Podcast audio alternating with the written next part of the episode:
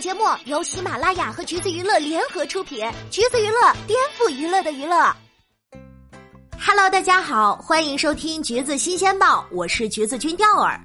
真没想到这出戏最后竟然能闹到这么大。按理说，掐点儿给公开恋情已久的女友送个生日祝福，怎么也值得一句尊重祝福吧？这怎么还牵连出这么多话题，这么多不满呢？这不，昨儿晚上窦骁跟何超莲又双双上了热搜。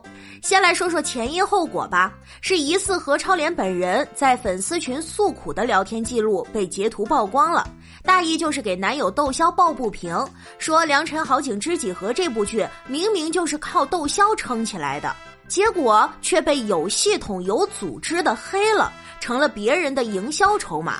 对方有营销号助理，但窦骁呢是靠作品发家，最后还要无辜脸的问一句：“这边都是自己人，对吗？”当然，很遗憾，群里并非所有人都是所谓的自己人，要不然这聊天记录也不会流传出来了。虽然没有直接点出姓名，可明里暗里的他还有对方，搞得网友不自觉的就解码他口中那个黑窦骁，并跟他有对手戏的女演员到底是谁。这剧里啊，其实跟他有大量对手戏的，无非就是女主陈都灵和女二赵英子了。前两天我们聊赵英子的时候也提过这事儿，两位女演员躺枪，最后搞得陈都灵助理发了个表情包，上面写着“就离谱”，疑似回应这个争议。这剧情是不是感觉和前几天的混战都接上了？前几天《良辰好景知几何》收官，窦骁一条微博就惹得剧粉、伪粉、路人粉多方混战。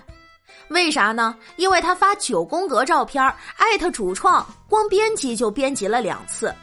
先是把导演的名字写错不说，你不营业剧中 CP，那也不能发的合照里独独没有女主吧？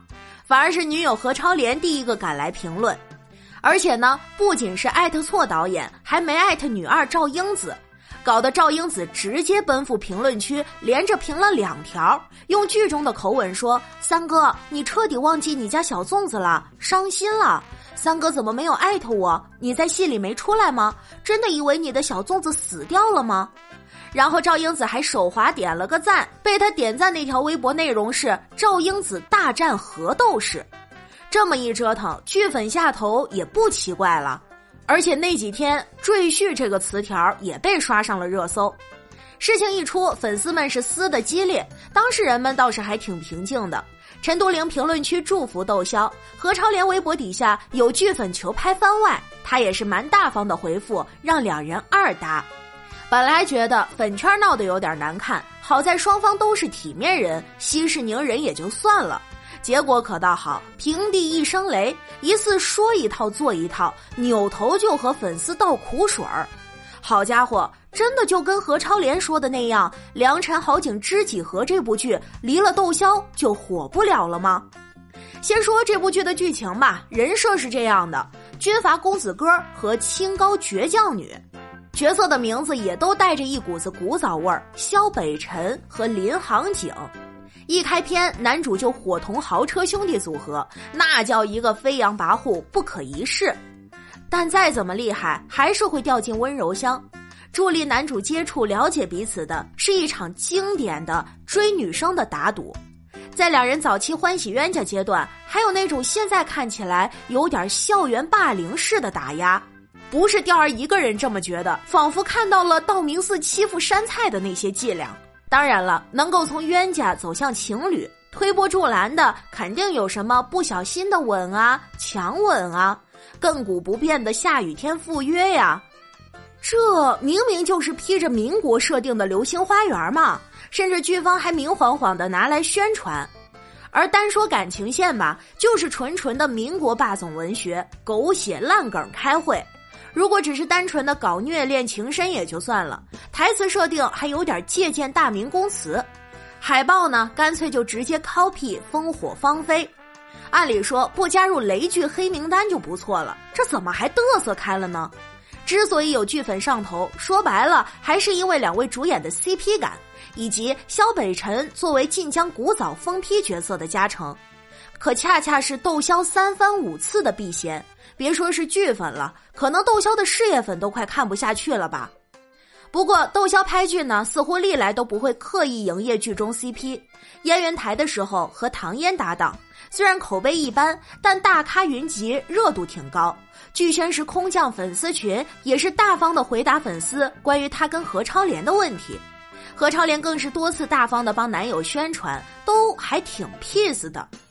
除了在窦骁古力娜扎十年三月三十日热播时偶有风波，恋情官宣后一向不怎么秀恩爱的他俩却一改常态。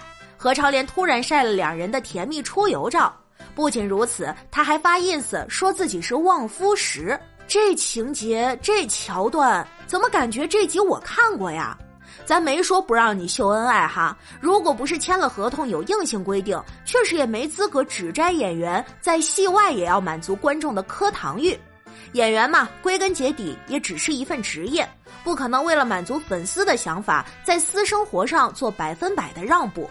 看看窦骁这状态就知道了，这位哥在一九年官宣恋爱之后，平均下来一年四部作品，绝对称不上高产。